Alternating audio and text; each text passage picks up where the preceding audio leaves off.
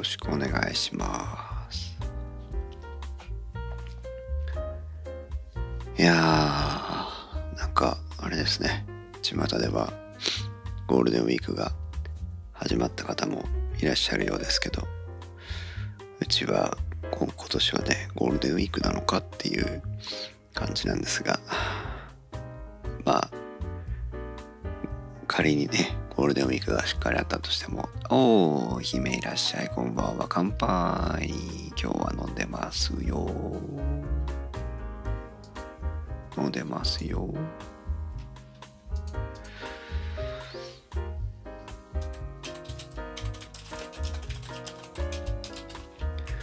あのね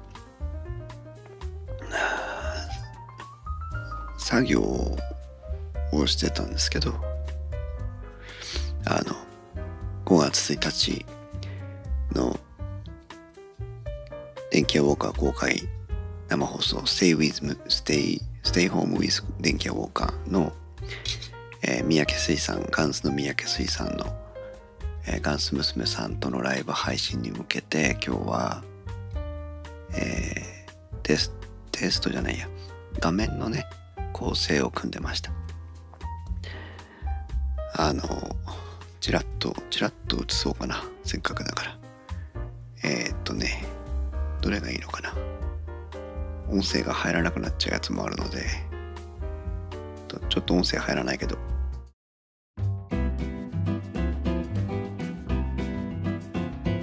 こういうのとかね。それからこういうのとか、あ、ここは音声入るんだね。こういうのとか。こういうのをね、あの、一生懸命画面を構成してました。それで、あの、作業をね、してたんですけど、今は、レモンドこだわりレモンサワー、定番レモンか、をね、えー、飲んでるんですが、これ美味しいですよねあの姫にはちょっとナンパの飲み物かもしれませんけど私は結構レモン系ってあんま好きじゃないんですよ実は。レモン系のお酒ってさ氷結のなんとかとかあるあるじゃない？あれあるんだけどあのあんまり好きじゃないの。レモンのお酒って。好きじゃないんだけどねこのレモン堂はね美味しいなと思って。たまに飲んでます。で夜夕方から午後か。午後から夜にかけて、まあ、間家庭のねあれがあるので作業は中断であるんですけど今日の、えー、昼過ぎとそれからこの夜になってから、えー、少しこの作業してたんですけど大体 OK かなってところなんですが、えーと午前中は午前中でねこの週末にちょっと、えー、いろんな機材のテストをしたいなと思っていて、えー、それの構成を組んでたというかねテスト用の機材を組み立ててたって感じなんですけどまたねそれもそれで結構23時間かかって23時間やすぎか12時間ぐらいかかってやってましてでそれを車に積み込みに行ったりして。うん。なんだかんだなんか今日は準備の一日という感じでね過ごしていましたけど。姫はどうでした？今日は。何かしました？あのピアノのやつやっと聞けましたよ。卒業卒業のやつ卒業式のやつ。ね卒業式のシーズンがねありましたけどね。いつのいつの配信聞いてるんだって怒られちゃうけど。ね。うん。いいもんですね。音楽ができるっていうのはね。配信のコンサートでした。へえすごい。素敵。えそれは何？姫が一人でってこと？それともあのいろんな方と配信で一緒になってってことなのかな？それとも会場はみんなで集まって配信だけ要は無観客っていう感じで。無観客配信はそうか。やっぱり完全リモートでそれぞれの方がねあのライブで演奏したりするのは大変でしょうからね。そうか。大変だね。時期が続きますね。嫌になっちゃうね。私も中国語講座をねオンラインでアンサンブル。私はザブングルぐらいしかわからないですよ。アンサンブルって4人ぐらいで集まってやるやつでしたっけ？ごめんなさい。音楽的知識が乏しいので。ああアンサンブル。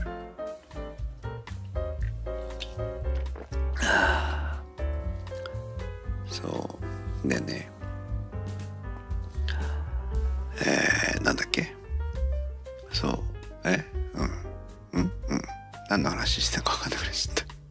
そうだコロナの話だ。中国語のねあの授業をやむを得ずオンラインでやってますけど、まあ、幸いねあの参加オンラインで参加してくださる方がまああいらっしゃるのでなんとかなんとかね首をつないできてますけどいつまでたってもねこのオンラインでやってるわけにもいかないし。で一見ねオンラインの方がね簡単な感じはありますけどね。そうでもないんですよ。やっぱり。特に語学はね。あの相手の発音とかも聞いてあげたいしさ。そう語学も集まれないんです。それであとはあのやっぱりねこう生で聞いてるとねこのこの人の発音違うとかあの人の発音どうだとかっていうのはねみんなで一斉に発音してもらってもねある程度は聞き取れるんですけどね。ズームでみんなでやろうと思ってもねやっぱ難しいんですよ。聞き分けにくい。あとみんなが喋っちゃうと私の声がね逆にノイズキャンセルかかったりみたいでしてノイズキャンセルじゃないのか。あのまあとにかくあのサプレッションされたりするのでそうするとね本当にちゃんとみんなに正しく聞こえてるのかなとかっていう心配もあったりしてね。あとは喋ってる人の声が聞こえなかったりする時もあってこれみんなね発音しない人は全員ミュートにしてればいいわけなんですけどじゃあ発音の練習しましょうっていうためにミュート解除するのかとかっていうのもねめんどくさいわけだからなかなかね難しいのですよ、うん、まあまあまあまあね。愚痴はいっぱい愚痴って愚痴るだけ愚痴っていかないとストレス溜まるんで愚痴は愚痴言いますけど、えー、あえてねポッドキャストで愚痴らなくてもいいなと思うのでこの辺にしときますが。ねえ。今年はあれですってよ。去年よりも2500円ゴールデンウィーク期間中の、出費の予想が低くなってるんですって。で3割程度の人がえっ、ー、と去年よりも出費を抑えるって言ったのかな。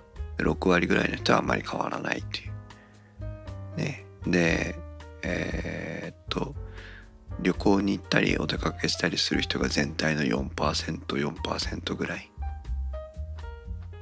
アウトドアにキャンプに行く人が2%ぐらい、うん、だみんな本当に自粛モードがねこのゴールデンウィーク期間中もね、えー、続くようですけど。でもこの残り残りというか今言ったね 4%4%2% って旅行に行きますとか遊びに行きますとかなんとかっていう人たちのがコロナを運ぶので結局ここなんだよね。みんな真面目にさ一生懸命自粛を決めてもさあのたった 1%2% の自粛をしていない人たちがコロナを運んでいくので結局頑張っても隣の人がコロナを持ってきてしまうという現実もねあって。じゃあなんだよって。全員家にいればいいのかよっていうと、まあ、そんな気もしてないんですけど。だけどあのね素直な気持ちだと思いますよね。自粛をして旅行にも行かない。遊びにも行かないっていう人たちからしたらさあの家にいるのにそういう人たちがコロナを運んでくるんじゃねえかって一腐れ言い言いたくなりますよね。そう。だけどあのそれもそれこれもこれいろんな立場いろんな意見があるので正しいから相手を責めていいというわけでもないのででねあの正しさとか見解なんていうのは人それぞれ立場が違うもんですからそう意識の問題もありますしね。自粛したからいい自粛したかったからいいっていうことでもないしあ番組のナンバリングを間違えてしまった気がする。今からでもこれ変えられるのかな？90回。YouTube の方は変えられるね。こっちも変えとこう。思い出した時にね。90回です今日は。そう。だからうん。あの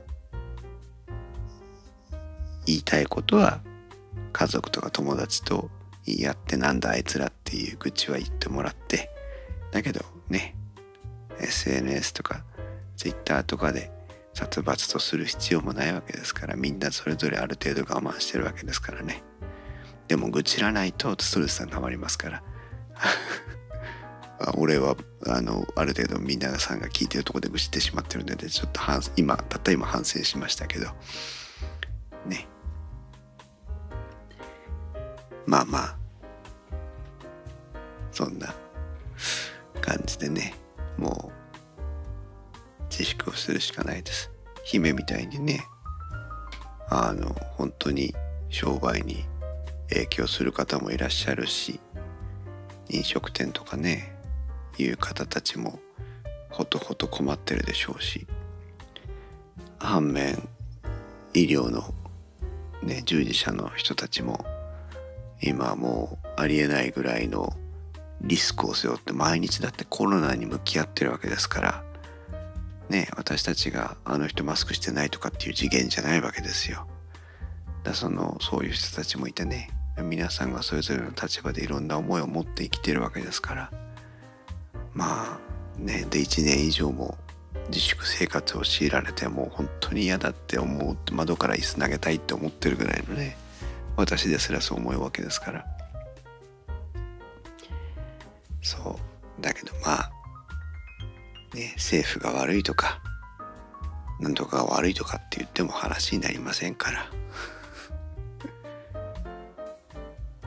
でね国会議員がアホなこと言ったとしてもあの官僚の人たちとかあの行政の人たちとかが頑張ってやってるのは変わらないので。変なコメンテーターが変なこと言ってみたり変な管理あの国会議員が変なこと言ってみたりするのはもうスルーしていきましょう華麗に。うんね、表に立ってない人たちが一生懸命頑張ってくれてますから。そうそう。で今日はその準備をねしてたんですけどおっとえっ、とともさん S ともさんいらっしゃいませ。ありがとうございます。選挙は大事。そうね。そうなんですよ。皆さん選挙は大事ですよ。あの今回の件でまあいついかなる時もね何でしたっけ？あの不勉強なんでツッコミがあるかもしれませんが軽く聞き流してほしいですけどあのな何でしたっけ？私たちこのねあの民主主義何？性民主主義とかっていうんだっけ？もうね忘れましたけど。私たちが代表者を選んで代表者がこの国の舵取りをしていくという選挙制度のもとにある民主主義は私たち一人一人が勉強をしなければあの正しく運営されていかないという前提があるというねことをねもっとあの学校とかでしっかり教えてもらったらいいんじゃないかなと思うんですけどなので選挙に行かない人っていうのはあのもう何て言うんだろう民主主義に参加する権利がないというふうにこれはもう言わざるを得ないわけですよね。あのまだしも誰かに投票する方がねいいわけです。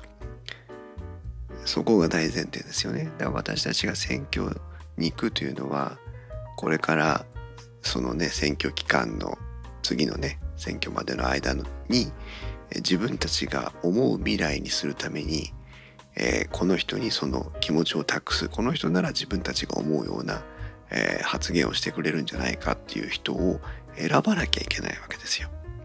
そうするとその人が何を言ってるのかっていうのは選挙広報とかでまあねあの短絡的には、簡単には見るわけなので選挙広報とかも呼ばなきゃいけないし政見放送とかあれば見なきゃいけないしまあ、なんならウェブサイトとかね、街頭演説とか聞かなきゃいけないし。あ、立憲民主主義って言うんですね。ありがとうございます。ダメなのでは、コーヒーポンコツなんですいません。そう、私今日も、今日はほらお酒も入ってるしさ。そうなんですよ。だから、私たちは、そういうことを、少なくてもね、あの程度のことはさておきとして、どれぐらいね本当のことを言ってるか分かりませんしその選挙に立つ人たちもね本音をで語ってるかどうかも、えー、分からないありさまですから自分自らの私服を肥やすために選挙に立ってる人たちだって当然いるわけですからねきれい事を言って裏では利権をとかあの既得権益をとかっていう方も当然いらっしゃるわけなんででそれがあのいいか悪いかも私たちに委ねられてるわけですよ。ね、それがあのトモさん立憲民主主義ですか？ね、なのでそうだからこそ選挙に行かなきゃいけなくてでねあの大きな勘違いですけど前回の投票者と今回の投票者がガラッと違ってもいいわけですよね。だってその間違いを正すためにもう一回選挙できるわけだし。で、あの、なんだ、えっと、今期はこういう考え方だったけど、次の機会、次の選挙タイミングにはこういうことを発信していきたいと思えば、当然投票先を変えてもいいわけです。ね、私も曖昧です。子供世代を良くするには今が大切ですよね。そうなんですよね。で、これもう一つあれですけど私はあの国会議員とか市議会議員とか県議会議員にも定年を設けてほしいと常々思ってるんですが あのこれからの人たちのための社会づくりをしていかなきゃいけないと思うんですよね。そのために経験が生きるから、まあ、定年はなくてもいいのかなと思うんですけどだけど彼らは次も当選したいと思うわけですよ。それは志があって当選したいと思う方もいれば私服を肥やしたいから当選したいという方もいらっしゃるわけなんでしょうけどとにかく当選したいわけ次もね。で次当選するにはどうするかって言われればあの投票してもらうしかないんです。で投票してもらうにはどうしたらいいかっていうとあの誰に媚びを打ったら投票してもらえるかっていうのを真剣に考えるわけですよ。当然。まあ組織票とかね票田とかって話は無視してですけど。そうするとこの人たちに手厚い政策を取れば投票してくれるっていう話になるわけだから。で今投票に行く人の年代の比率を見れば当然年配者の方が多いという形になってるわけなので。だから必然的に次の世代若い世代の人たちのための政治じゃなくて今いる人たちもうねあの人生の半分を折り返した人たちのための政治になってるのが現状なわけですからこんなことを私が語るまでもなくね解説番組とかでも言ってるぐらいですから当たり前なんです。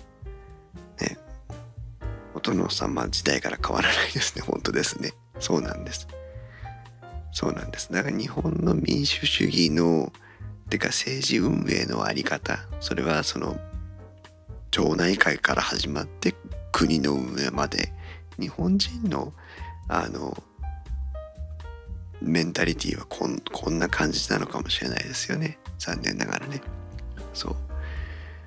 だからあんまり本音を語らなくてもいいし偽善を語ってもいいしあのなんなら今日ねあのこう強者の論理を振り回しても成り立っていくのが日本の政治の何て言うのかな習慣なのかもしれませんけどそうそうなので私たちはもっと若い人たちが政治に参加してくれて選挙に参加してくれてなっていけばいいなというふうに思うわけですよね。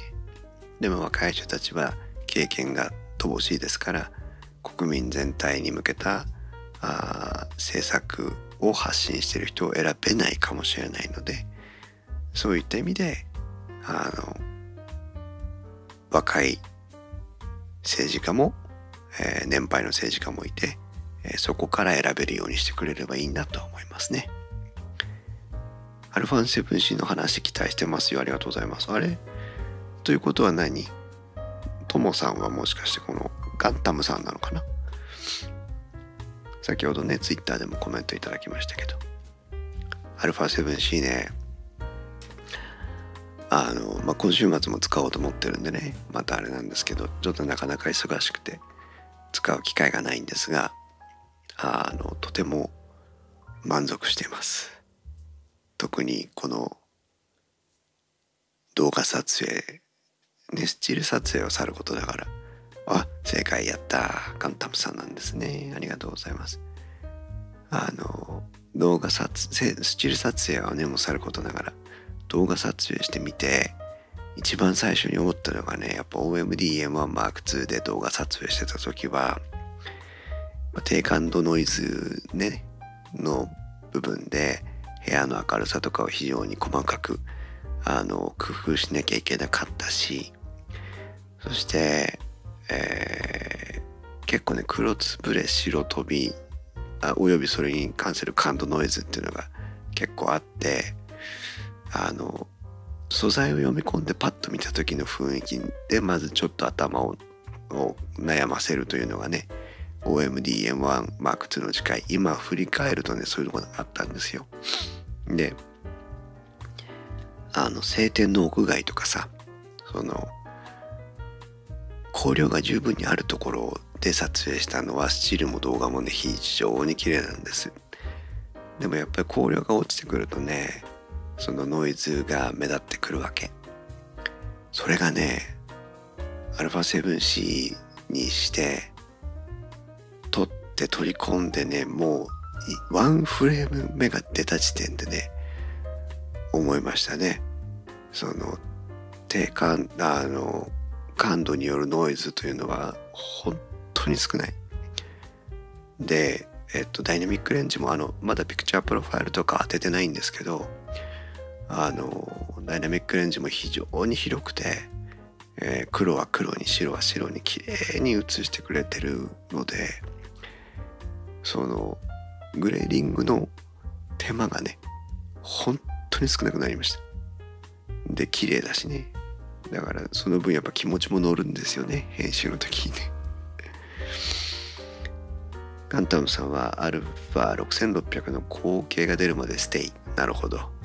フルサイズはレンズが高いそうですね。本当思いました、えー、私フルサイズのレンズはね、えー、結果的にまだ公にはあんまりつぶやいていませんがえっ、ー、と F1.8 の 20mm 単焦点ですか？を慎吾さんから買いました。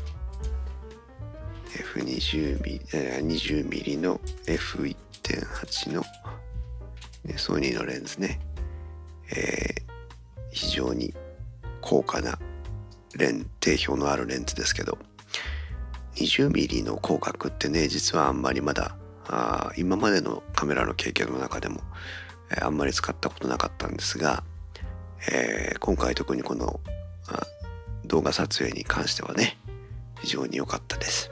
しかも市場価格よりもお安く譲っていただけたのでもう慎吾さんには大変ありがたいなと思うしで撮ってみた映像もね、えー、結論としてはドンピシャいい感じの、まあ、24mm と 20mm どっちが良かったのかなっていうのは 24mm 試してないのでねわかりませんけどでもね 20mm で失敗はなかったなと思って非常に、えー、心胸をなで下ろしてる状態 でもあります。ね、いつか近いうちにねお話ししたいなとは思っています。効果感のボケ感も良さそうです。そうですね。ボッケボケですよ。うん。私ね、広角はね、嫌いじゃないんだけどね、歪みが嫌いなんですよ。悪魔さんいらっしゃい、こんばんは。今日は、ほろ酔い、はい、あんまいつもなんだけど、ほろ酔い配信です。そう、広角レンズはね、嫌いじゃないんだけどね、歪むのがね、嫌いで、樽型の歪みとかっていうんだっけ？あれが嫌で、まあ、悩むんですけど、この 20mm はね、えっ、ー、と、パースはつきますよ。パースはつくんだけどね、あの、歪みはあんまり、結果的には、あの、強くは感じない。補正が効いてるのかどうなのかもよく分かりませんけどあのとてもいい感じです。ギリギリギリギリ私の好みのラインに入ってきてくれたなというね上の中という上,、うん、上の下上の中ぐらいの話ですけどね、うん、そんな感じです。皆さん明日は仕事ですよ。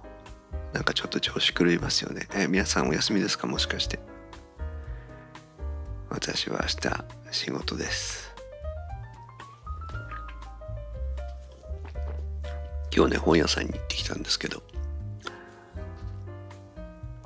エクセル方眼紙を使うなみたいなタイトルの本がねあの平積みされてましてね 思わず手に取りましたけど明日も多分一日エクセルを触ってるな。データのねエクセルにねデータが長年のこう顧客のデータとか入ってるんですけどあガンタムさんもちろん仕事ですね。お疲れ様です。一緒に頑張りましょう。そのエクセルのデータをさ整理してるんだけどさあのデータもねいかなるデータもですよ。使えるようにしてないデータっていうのはね価値が半減するなっていうのをあの強く今回の作業中に感じてまして。今までねただただあの整備されることもなく大した更新もされることもなくえー 姫エクセルね。姫の嫌いなエクセル大丈夫？姫のエクセルは私が触ってあげますよ。言ってくれれば。それであのまってるだけのデータってなんかため結局貯めてることが一つのね目的化しちゃってるなあというのを強く感じましたけどきちんとねあの可用性を維持するっていうのかな。使えるような状態に維持していくことがまずそのデータの蓄積ではとても大事だなというのをよくあの今回の件でね感じ考え直しまして。そして使えるように維持したデータをやっぱりね抽出して分析しないともったいないわけですそれがただの住所録であってもね何件が何人とかっていうデータであってもきちんと抽出して分析するっていうことがとても大事で。で抽出して分析していこうと思うとあのデータの取り扱い方って変わってくるんですよね必然的にね。このポイントこのキーもやっぱり入れていこうってね。こういうことを確認したらもっとこのデータはあ輝いてくるんじゃないかとか。そういうねのがあるのでもう本当なんか泥沼に、えー、なっていますが現在ね。そのデータを使える状態に修正する作業っていうのをここ数日この2週間ぐらい実はやってるんですけど代理店の方のデータはねあ大体作業が終わりましてね本当に同じデータなのってちょっと手前味噌で自分のことで恐縮なんだけど本当にこれ同じデータなのって思うぐらいねあの輝いてエクセルシートがね光ってくるんですよ。何言ってんだこいつって話ですけど。本当にねいい。でまだまだね輝かせられるねあの可能性をね感じます。この代理店のデータには。ガンタムさん明日は連休前の請求書戦争です。そうですよね。3日必着が多いので郵送やめたい。そうそう。うちもね請求書売り上げ立てないといけないですね。うん。で郵送なくなりませんねなかなかね。でそう。で顧客のデータの方のね整備を始めたんですけどあの精度が悪いんですね。記録されてるデータ自体も。嘘か本当かわからないデータが入ってるんですけどそこをこだわってると全く毎日作業が進まなくなるのでそこはもう一旦目をつぶることを決めてで今はデータのね分解の作業をとにかくしてます。こう関連性が低いとかね重複するデータっていうのはねいかに分離していくかってことが大事なのでで扱うデータは一箇所に集約していくってことが大事ですね。くまさん毎日自動車部品開発の人に言われた言葉を思い出しました。いかに効率よく失敗したデータを数多く集めるかだよ。なるほどね。あはいガッタムさんおやすみなさい。5月1日5月2日公開収録ありますんでぜひご参加ください。おやすみなさい。そうねくまさんそうね。いかに効率よく失敗したデータを多く集めるか。そうですね。本当ですね。失敗から学んでね。で何が原因だったのか。それを抽出していくっていうね。こと大事ですよね。そう。でまあ。その今やってるのはひたすらえー、っとこうなんかなんていうのかな。あのごちゃっと一つになってるデータを、えー、分解していくという作業をしてましてね。で重複したデータを、えー、でゼロにしていろんな場所に出てくるこのデータ。でもそれは一箇所から参照してきてるだけという状態にねしていきたいんです。そうすると修正間違いっていうのをね極端に減らせるので一つのデータを修正すればあらゆるデータが変更される更新されるという状態にしていきたいですよね。それがね何日かかるだろうって感じなんだけど。まだね先が全然見通しが立ってこないですね。それができたらあ代理店のデータと紐付けてもっと踏み込んだ分析が自動でできるようになるかなというふうに考えてます。パズルをやってるようで楽しいですよね。姫にはわからないけど。クセル面白いですよ。なんかなんか最近になってねようやくエクセル面白いなと思うようになってきました。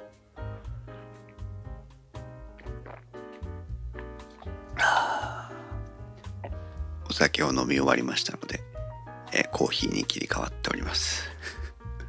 これから酔いが酔いが冷めていきます。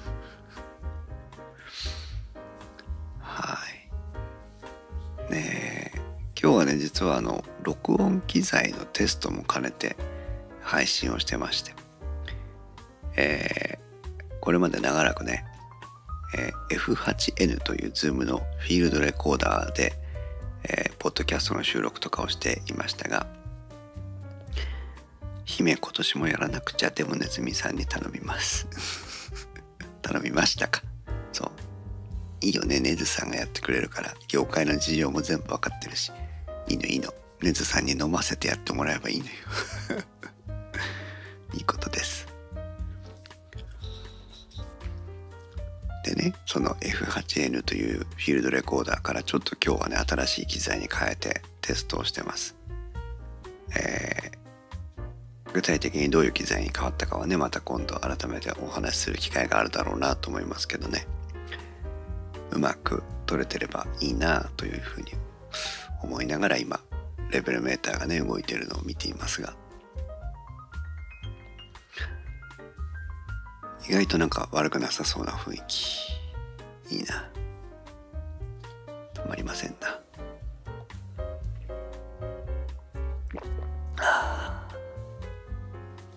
そんな感じでね、なんかゴールデンウィーク期間中ずっと天気悪いんですね。今日も一日雨でしたけど。私雨は好きなんですけど、雨の音とかね、雨の匂いとかね、とてもとても落ち着くんですが、えー、二つそうは言っても嫌なことがあって、寒い雨は嫌。あったかい雨が好き。あったかい雨っておかしいけど、寒くない時に降ってほしいんです。冬の雨とか大っ嫌いなのね。寒い雨は嫌。とはね、お出かけしたい時はやっぱりね、雨降ってほしくないわけですから自分勝手ですけど。なのでお出かけをしたい時の雨も嫌。熊さんミキサーというよりサウンドカードですね。私の機材のお話ミキサーというよりね、レコーダーです。レコーダーのお話です。そうだね。このゴールデンウィーク期間中はずっと雨なので、皆さんもね、まあ、場所によるんでしょうけど、全国的になんか天気悪いみたいですよね。そう。で去年のゴールデンウィークはね、コロナ禍自粛のせいでどこにも行けませんでしたけどね。毎日1時間半ぐらいウォーキングをしてたんですよ。日中にやることなくてそれが良かったなーって。だから今年もね歩ければいいなと思ったんですけど歩けなくなっちゃったので。どうかな。何したらいいんだろうなという感じですが。はい、ということで、いい感じでね、テストもできてきたので、明日の仕事なのでそろそろね、えー、切り上げたいなと思いますが、えー、改めての告知でございます。5月1日、コメントが一つ反映されてない。あ、本当？何？えーと、どこだろう？こっちでは別にブロックしてる雰囲気ないな。なんだろう？なんだろう？全部大丈夫っぽいけどもう一回もし書いてくれたら。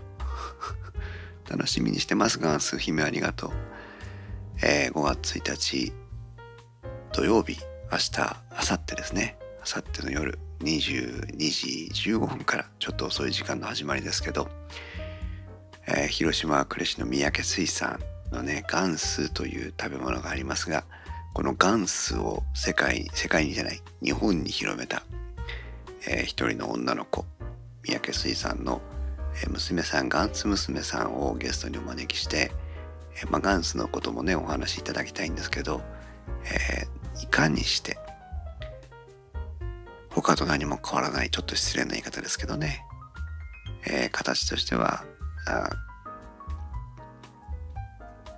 まあ言ってみれば地方の B 級グルメ的なそのガンスが全国に広まっていったかというね、えー、そういうお話をちょっと聞いていきたいなと。電気屋ウォーカーもいろんな製品を紹介してますがその製品もね同じ全く同じ製品も、えー、PR の仕方、えー、プロデュースの仕方で輝き方が変わってくるよねというお話をねガンス娘さんの体験から聞いてみたいなというふうに思っていますので、えー、ぜひお楽しみにしてください。くまさんガンス注文しなきゃもう間に合わなくなっちゃいますよ。ガンスを注文するときは備考欄にはコーヒーの生配信と書いてください。そうすればおまけがつきますので。あ、くまさん中国の怪しいポンダ式の月サウンドカードを買ってみた。あ、そんなのがあるんですね。は知りたい。後で教えてください。ぜひぜひ Twitter などで教えてください。そして5月の2日翌日になりますが日曜日、こちらは夜の8時から、えー、電気ウォーカーカメラ3人会プラスということで、えー、YouTube 配信での3人会。こちらはポッドキャストの再配信はありません。YouTube のアーカイブが残ります。慎吾先生をね、えー、ゲストにお招きして、物撮り。皆さんね物撮りっていうと何を思い出しますか？男性だとねプラモデルとかフィギュアの撮影なんていうのはよく思いつくことですけど私たち電気屋ウォーカーはねデバイスの撮影なんかも物撮りの範囲です。そして女子は特にあのお料理ねお店に行ったりした時の料理。そういったのも物撮りです。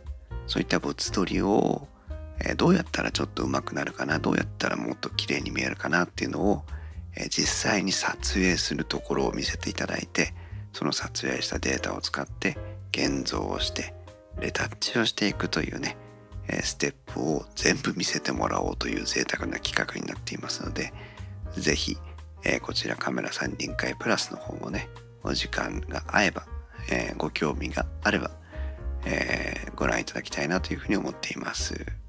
そう、くまさん、そうですよ。燻製品の撮影のためにね、ぜひ、この、え聞いてもらいたい。とってもね、良さそうでしたよ。うん、しかも、あの、そんなに、あの、大、大それた機材を使うとかね、そんなこともないと思いますので、ぜひ、えー、商品、写真の撮影のね、えー、ノウハウなんかにもなるのかなと思っておりますので、えー、ありがとうございます。リマインダー設定していただいてね、そうです。ぜひ、えー、5月1日、5月2日はステイホー,、えー、ホームウィズ電気ウォーカーということで、えー、2つの配信お楽しみいただければなと思っております。今喋ってて思い出したけど、3人会プラスの方の下準備もしなきゃいけないんだ。忘れてた。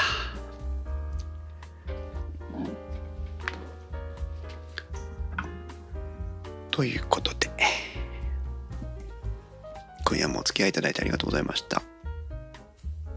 気がついたらだいぶ喋ってたね。それでは皆さん明日も一日頑張りましょう。おやすみなさい。